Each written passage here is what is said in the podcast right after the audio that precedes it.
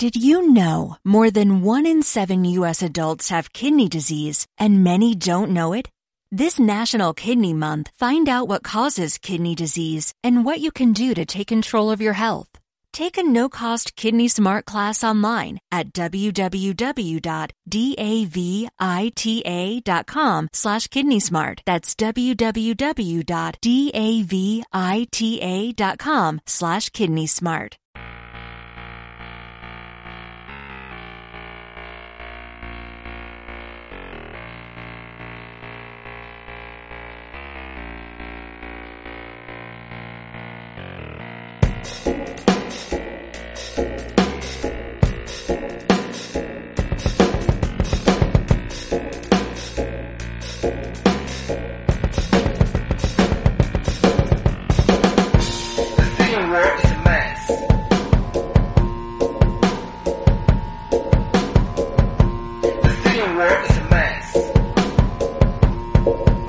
Soy Arturo Oms. Bienvenidos al podcast de Misterios Universales.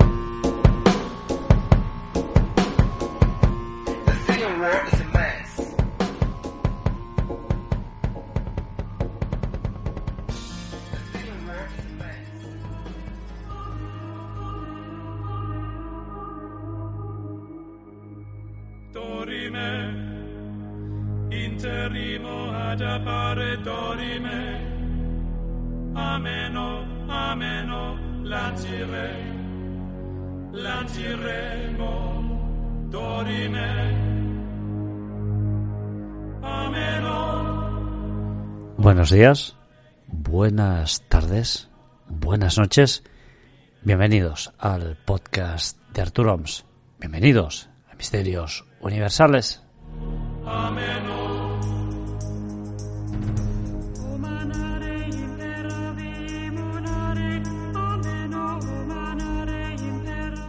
¿Cómo estáis amigos? Espero que estéis bien. Hoy quiero empezar el programa dando las gracias a una serie de investigadores. Una serie de investigadores gracias a los que hoy nos estamos escuchando. Tú y yo.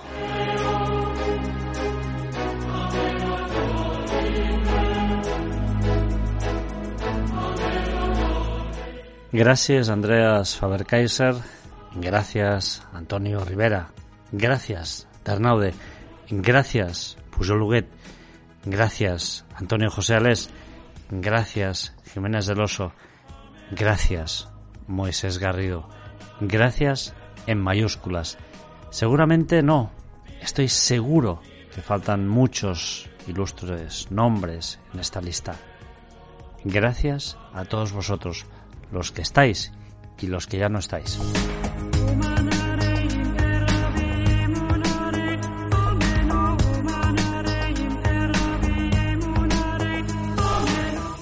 Tengo muchos libros, tengo bastantes libros. Y uno de los libros que más me gusta y que he empezado a redescubrir es el de Los desconocidos del espacio del mayor Donald E. K. Howe. Este libro está repleto de casos. Este libro lo escribió K. Howe en el año, bueno, se publicó en el año 73. Seguramente lo escribió un poco antes. Y justamente de uno de los casos que hay en este libro, hoy os voy a hablar. El informe número 9.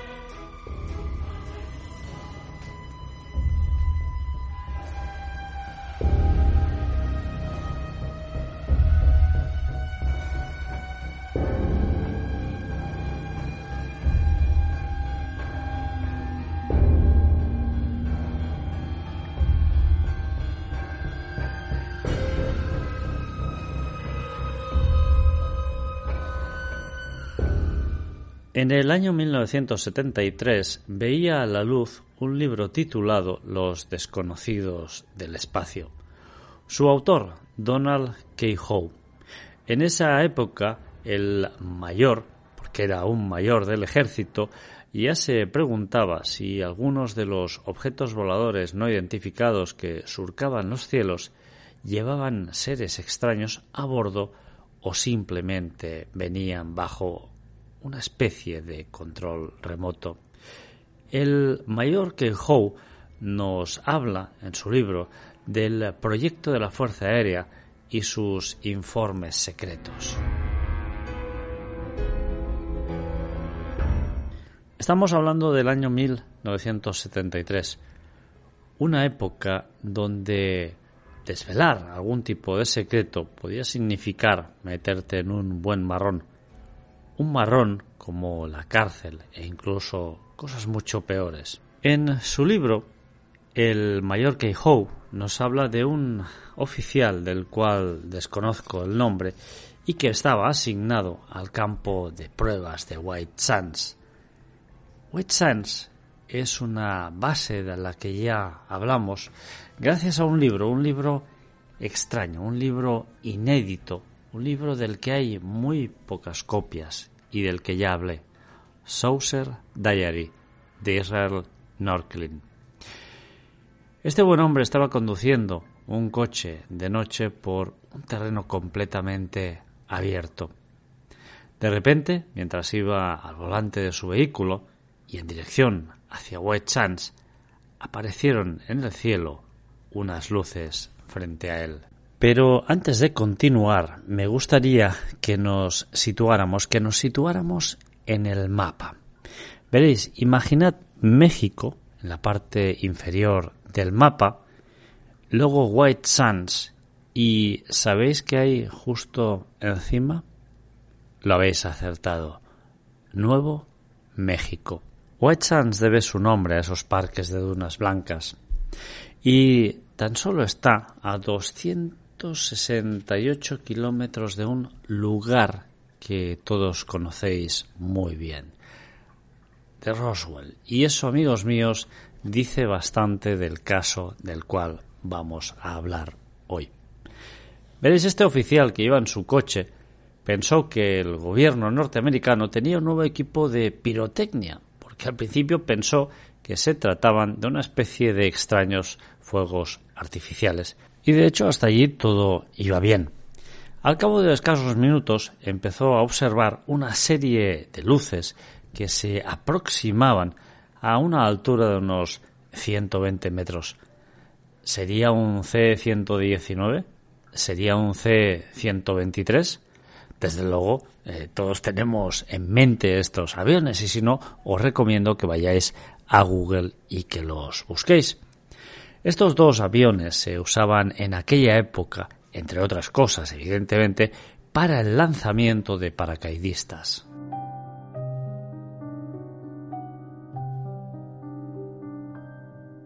Pero aquellas luces finalmente no parecían coincidir con ninguno de los dos aviones.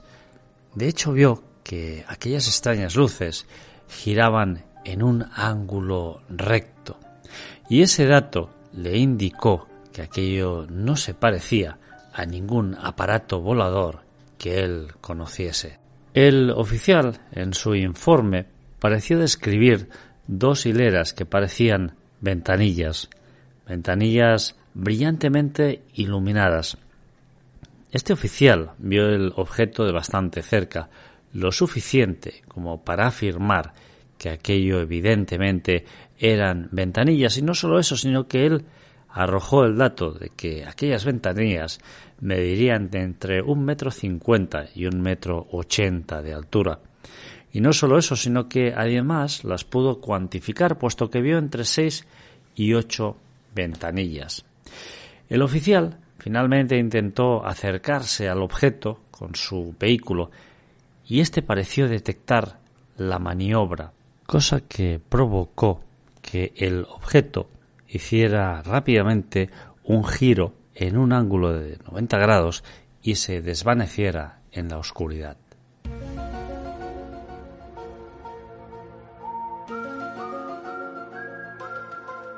El oficial lo vio muy claro. Aquel objeto tenía ventanas y aquellas ventanas no eran precisamente pequeñas, si hay ventanas, queridos unicornios, esto se supone que es para que alguien pueda ver a través de ellas. Este libro es del 1973, pero evidentemente estos casos que se relatan en él son anteriores a este año. Nos visitan naves, eso es innegable. Pero la pregunta es, ¿estas naves están tripuladas? ¿Estas naves están sometidas a algún tipo de control remoto? Es muy difícil, por no decir imposible, afirmar una cosa o la otra con rotundidad.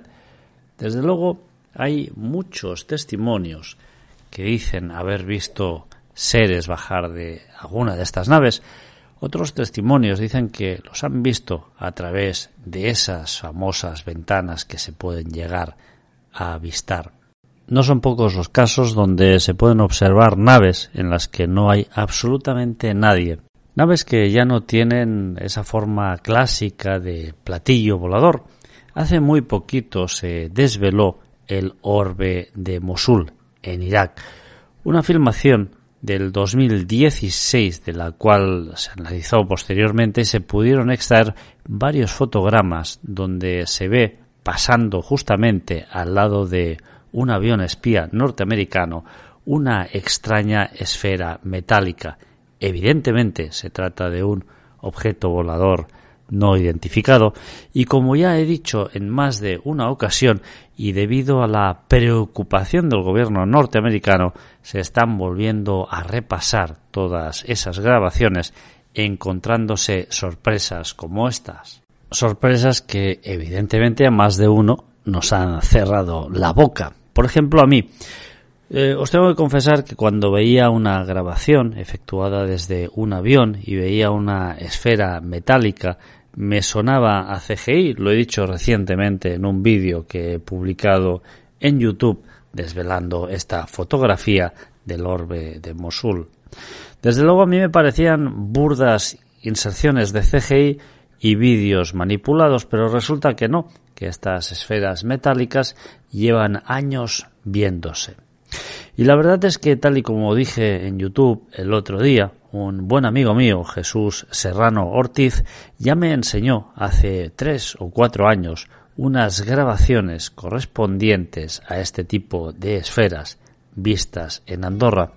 Esferas que pueden estar inmóviles durante una gran cantidad de tiempo y de repente desaparecen.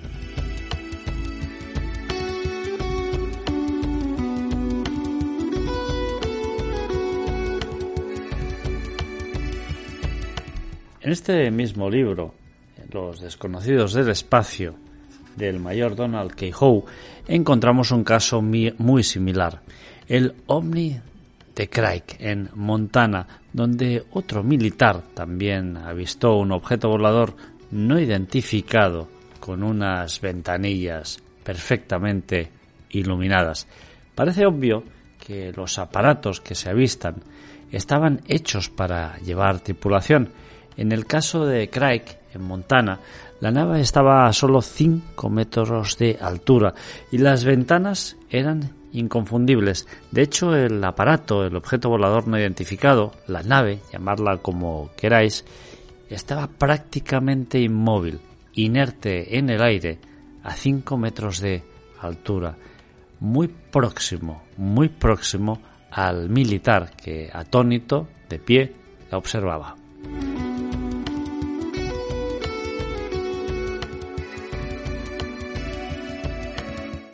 Los desconocidos del espacio, un libro tremendo, que Howe en su libro no descarta que estos objetos voladores no identificados fueran controlados remotamente, pero tampoco descarta que estos objetos voladores no identificados estuvieran pilotados por alguien.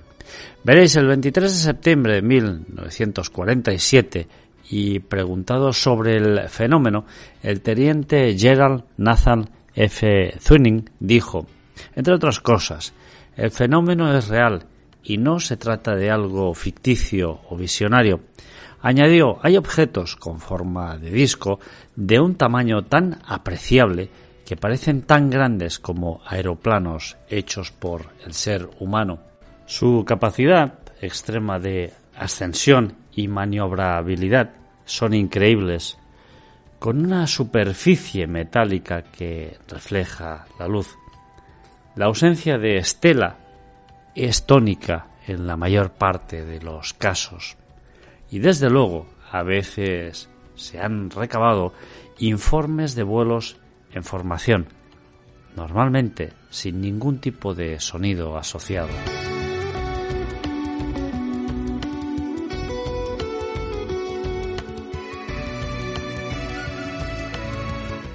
Y es que amigos, los fenómenos ovni son así. Son inconexos a veces, son extremadamente conexos otras veces, a veces son vuelos en solitario, a veces son vuelos en formación, a veces vemos platillos voladores, a veces vemos esferas metálicas, a veces vemos simplemente una luz en el cielo que no sabemos identificar. Sea lo que sea lo que estamos viendo en los cielos, son objetos voladores no identificados. Pero no nos olvidemos, porque muchas veces también, y esto es un error que yo suelo cometer bastante, solemos hablar única y exclusivamente de esos objetos voladores en nuestra atmósfera. Pero también hay objetos submarinos no identificados, objetos espaciales no identificados, objetos que no tienen ningún tipo de, podríamos decir, explicación humana o que los relacione con algún tipo de tecnología humana. Y desde luego estoy seguro que los seres humanos y desde luego los gobiernos, aquellos más avanzados y que tienen mucho más o mucha más capacidad militar que otros, disponen de tecnologías que ni siquiera nos llegamos a imaginar. De hecho, se dice que cuando un producto llega al mercado es porque va prácticamente, prácticamente con perdón, con 15 o 20 años de retraso respecto a lo que ya disponen los militares. Por ejemplo, los drones, ¿no? Los drones que pensamos que son tan avanzados, esos drones que tenemos, esos drones que podemos manipular, pues resulta que estos drones ya tienen tecnología hiper mega desfasadísima.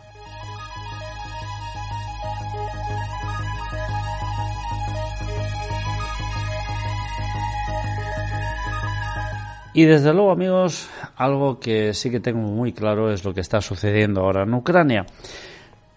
En los cielos de Ucrania se están avistando una gran cantidad de objetos voladores no identificados. No sé qué pensáis vosotros, pero yo estoy plenamente convencido de que ahora mismo Ucrania es un campo de pruebas excelente para probar toda esta tecnología. Tecnología de la cual, por cierto, sabemos muy poca cosa. De hecho, no sabemos nada, no sabemos si es tecnología antigravitacional, no sabemos si se trata de algún nuevo método de propulsión de nuevas naves que el ser humano está probando o simplemente, simplemente de naves extraterrestres que están surcando los cielos para ver qué es lo que pasa ahí exactamente. De hecho, queridos amigos, la unilogía, la ufología lleva en encefalograma plano desde hace muchos años porque podemos hablar de muchos casos nuevos, podemos hablar de teorías nuevas que no son nuevas, ya me he cansado de decirlo y de explicarlo, pero siempre acabamos dándole vueltas exactamente a lo mismo. Una luz que se aparece, una aparición mariana, un objeto que se divisa en el cielo, un platillo volador, una esfera metálica. No sabemos exactamente el qué, ni cómo, ni de qué manera llegan a nuestro planeta. Siempre he dicho, siempre he pensado que los exorcismos, las posesiones demoníacas o aquellos extraños visitantes de dormitorio que parecen observarnos desde un rincón oscuro en nuestra habitación, están muy relacionados con la ufología, con la omnilogía. Y los ovnis, queridos unicornios, parecen desafiar la ciencia, parecen desafiar la historia, puesto que desde tiempos bíblicos se avistan estas luces, estos extraños objetos en el cielo. Parece que son atemporales, parece que desde el inicio de la humanidad el ser humano mira hacia los cielos para encontrar una explicación plausible a su existencia y a sus conocimientos. De mientras los paralelismos, las similitudes entre los antiguos ovnis y los ovnis modernos no dejan de asombrarme. Es cierto que últimamente no se vistan objetos con demasiadas, podríamos decir, ventanas, ni tampoco hay muchos casos de encuentro en tercera fase, pero continúan a fecha de hoy habiendo personas que denuncian haber sido abducidas, habiendo personas que denuncian haber visto extraños seres, extrañas luces o extraños objetos volando sobre sus cabezas, personas que se sienten atemorizadas, personas, algunas de ellas, que se sienten confortables. Hay de todo, absolutamente de todo. Y cómo no, dentro de esta gran variedad también hay personas que afirman ser hijos hibridados de una especie extraterrestre con la especie humana. No falta quien dice que todo es fruto de nuestra imaginación o de un extraño agente X que puede llegar a intervenir desde el exterior o desde nuestro propio interior. Yo estoy plenamente convencido de que los fenómenos ovni son reales y evidentemente muchos de los testimonios que recabamos, muchos de los testimonios que investigamos pueden ser falsos, pero yo estoy plenamente convencido de que el gran grueso de los testimonios son reales, de que las personas son completamente sinceras, porque de hecho no ganan absolutamente nada, salvo el desprestigio, explicando su extraña experiencia.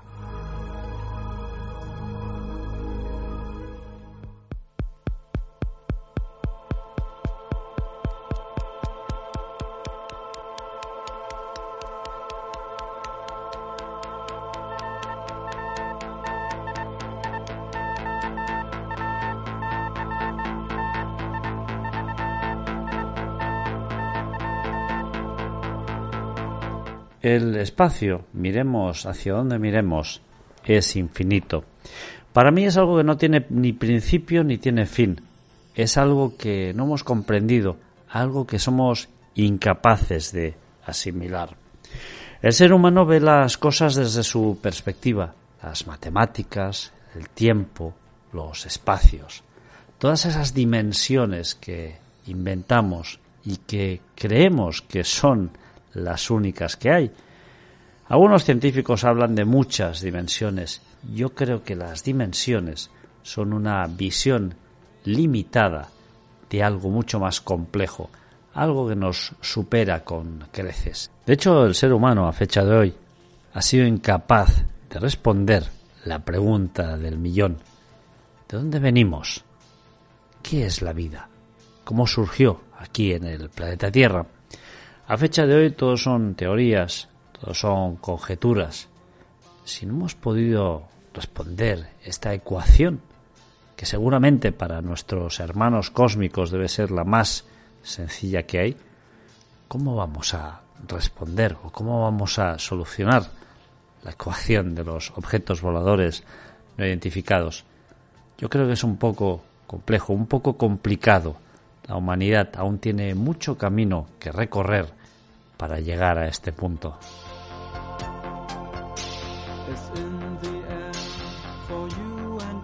De mientras, algunas personas disfrutarán negando el fenómeno ovni, diciendo que todo es fruto de la invención de nuestras mentes perversas o de quizá un agente que no sabemos de dónde viene, porque decir que es un agente externo, como decía Bertrand Meust, es ya presuponer algo que no sabemos y por lo tanto una afirmación completamente errónea. Y desde luego todo lo que rodea el fenómeno ovni parece un extraño juego como de el gato y el ratón.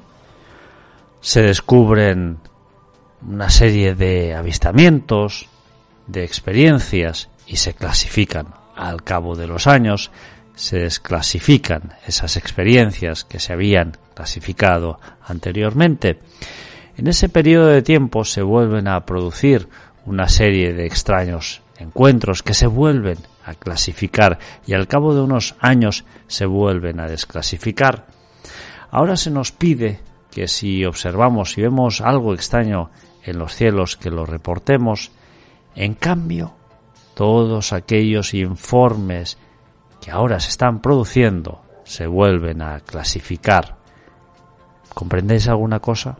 ¿Entendéis algo? Yo no, desde luego. Es como si desde el principio, desde el minuto cero, nuestros gobernantes, nuestros gobiernos, supieran a qué atenerse y nos van soltando porciones de la fotografía sin soltarnos absolutamente toda la fotografía porque saben que si nos la enseñan toda seguramente nos vamos a enfadar porque descubriremos que nos han estado engañando como tontos y la verdad es que creo que esa es la clave.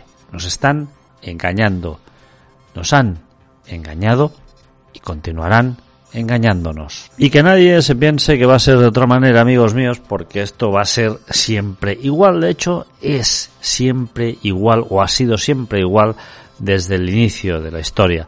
Los que mandan manipulan a la plebe, manipulan al pueblo y los engañan. Los engañan para llevarlos como un redil de ovejas hacia donde quieren es decir, hacia el matadero. Los ovnis existen, los extraterrestres existen, y hay muchas personas que han perdido la vida por abrir su boca y explicar sus experiencias.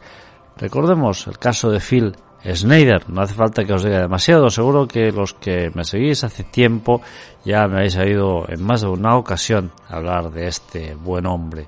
Extrañamente, cuando empieza a desvelar todo aquello que le había sucedido, aparece muerto después de dar una conferencia. Hay muchos investigadores eh, del fenómeno, de los fenómenos ovni, que cuando se han acercado a verdades incómodas, simplemente han desaparecido o han muerto de una forma misteriosa. Y los seres extraterrestres, yo estoy plenamente convencido de que existen. Hay seres extraterrestres que son buenos y hay seres extraterrestres que son malos. Claro está, desde nuestra propia perspectiva. Una prueba de ello es que muchas veces algunas personas han tenido encuentros con seres extraterrestres que les han entregado un mensaje positivo, pero en cambio hay ocasiones en las que esos encuentros con esos seres extraterrestres han supuesto un trauma, laceraciones e incluso vejaciones hacia el cuerpo y la mente de los experimentadores. Desde luego experiencias muy negativas que han marcado de forma fastuosa la vida de estas personas. No solo esto, sino que incluso algunos militares han enfermado gravemente y han muerto después de haberse encontrado con algún ser o alguna nave extraterrestre.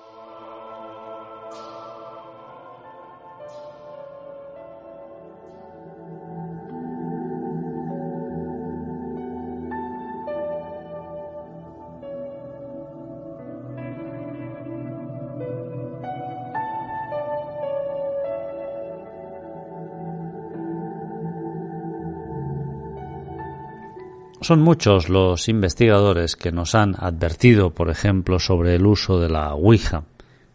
La Ouija, desde luego, otro elemento que está extrañamente entrelazado con los extraterrestres, puesto que estamos invocando a unos seres espirituales que muchas veces no están seguramente ni en nuestro planeta Tierra y por lo tanto, por esa simple definición, ya son extraterrestres, Bien, hay muchos investigadores que nos han advertido sobre la Ouija, pero también nos han advertido sobre los peligros de contactar con seres de otros planetas, con seres de otras galaxias, puesto que no todas estas especies que habitan ese vasto e inmenso espacio pueden llegar a ser afables. Algunas de ellas pueden llegar a ser igual o más destructoras que el ser humano. Y eso, amigos, sin olvidar que nosotros como especie viajamos en una nave, una nave espacial que surca el universo. Surca el universo flotando en medio de esa negrura, en medio de ese vacío, porque el mayor elemento o aquello que está en más abundancia en el universo es esa materia o energía oscura, es decir, el vacío absoluto, algo que quizás seguramente muchas personas crean o puedan llegar a imaginar que es el vacío absoluto, que no es absolutamente nada. Pero pensando esto, quizá o muy probablemente estemos generando una idea que es lo contrario de lo que justamente pueda llegar a pasar. Que ese vacío, que esa materia oscura, que esa energía oscura, sea en sí misma un componente, un componente tan potente y tan abstracto que nosotros como ser humano no llegamos ni a comprender, ni a imaginar, ni tan solo a cuantificar. Pues eso amigos, si no somos capaces ni, ni de entender la materia que hay en mayor cantidad en nuestro universo, yo creo que no vamos a ser capaces tampoco de entender otras formas de vida. Porque muchas personas esperan que cuando encuentren a un extraterrestre venga algo que ellos puedan entender y a lo mejor no tiene por qué ser así. Una forma de vida extraterrestre sencillamente no tiene, muy posiblemente, nada que ver con una forma de vida humana. Y eso es algo que hay muchas personas que no entienden. Bueno, quizás seguramente algunas personas querrían incluso que el extraterrestre llevara el sello de Made in Venus en el culo o alguna cosa así, no lo sé exactamente, ¿no? Para que fuera más realista y pudieran de alguna forma entenderlo o asimilarlo en su mente. Pero esa es la imaginación del ser humano y la limitación de nuestro pensamiento.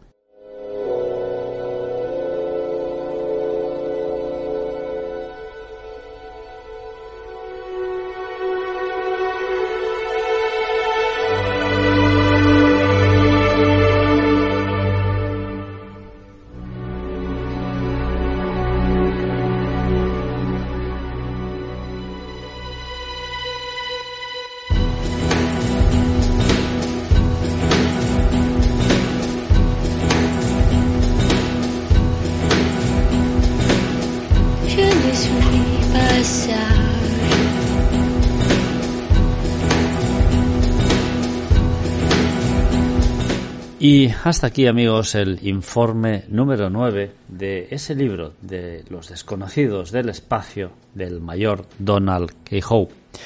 Veis, en el último programa hablamos sobre Rumanía, lobos y maldiciones, y lo hicimos con mi buen amigo Florín, un seguidor de hace muchos años del programa. Dejasteis algunos comentarios. Eh, Scramber 084 nos dijo que historia tan interesante podrían compartir los medios donde se documentaron. Pues bien, Scramble, tienes ahí el, uno de los enlaces en YouTube. Hay un vídeo en rumano y lo puedes subtitular y escuchar.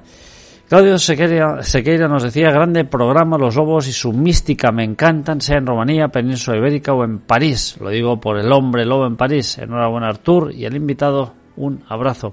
Muchas gracias, eh, Claudio. Espero que, que nada, que nos veamos en breve.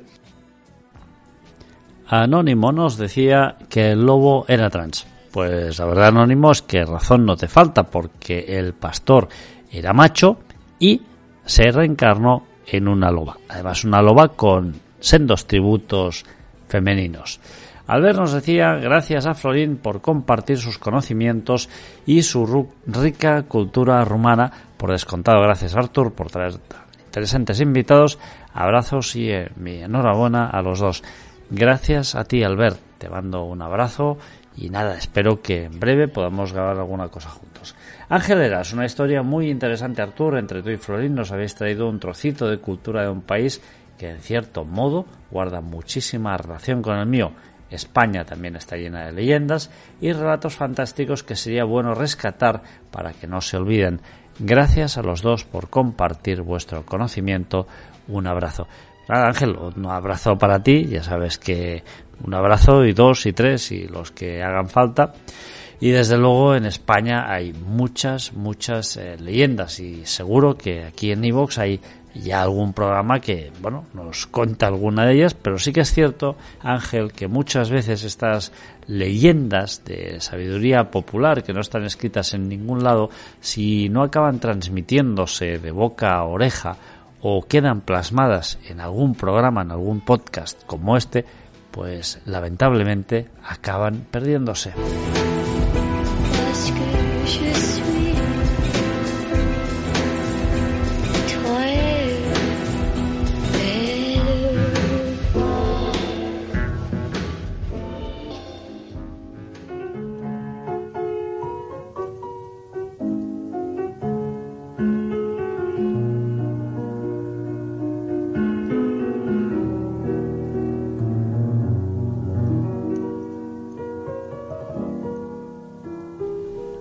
Y hasta aquí el programa de hoy, amigos. Eh, por favor, buscarme en YouTube, eh, suscribíos a este canal en Evox y buscarme también en Telegram, donde tengo un grupo que se llama Misterios Universales. Oye, si no sabe mal, poneros la mano derecha en el corazón, cerrar los ojos y disfrutad esta canción. Esta canción que va dedicada a Mari, a mis cuatro hijos y a todos vosotros. Un abrazo y hasta pronto. que respiras tú, poniendo la mano sobre el corazón, quisiera decirte al compás de un son que tú eres mi vida, que no quiero a nadie, que respiro el aire que respiro el aire que respiras tú.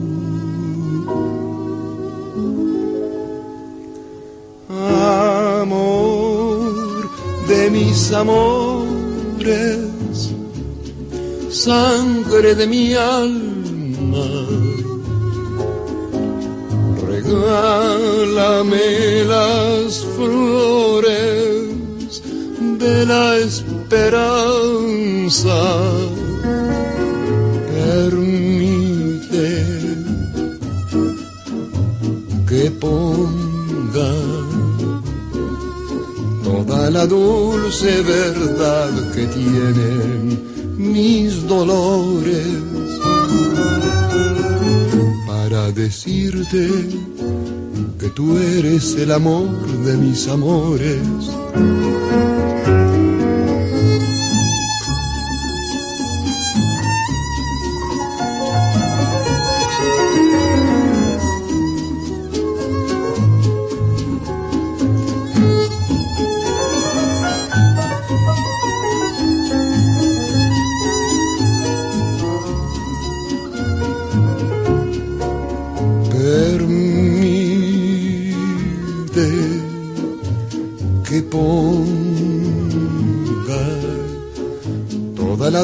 Dulce verdad que tienen mis dolores para decirte que tú eres el amor de mis amores.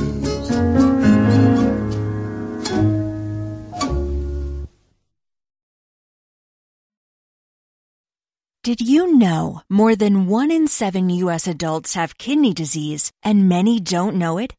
This National Kidney Month, find out what causes kidney disease and what you can do to take control of your health.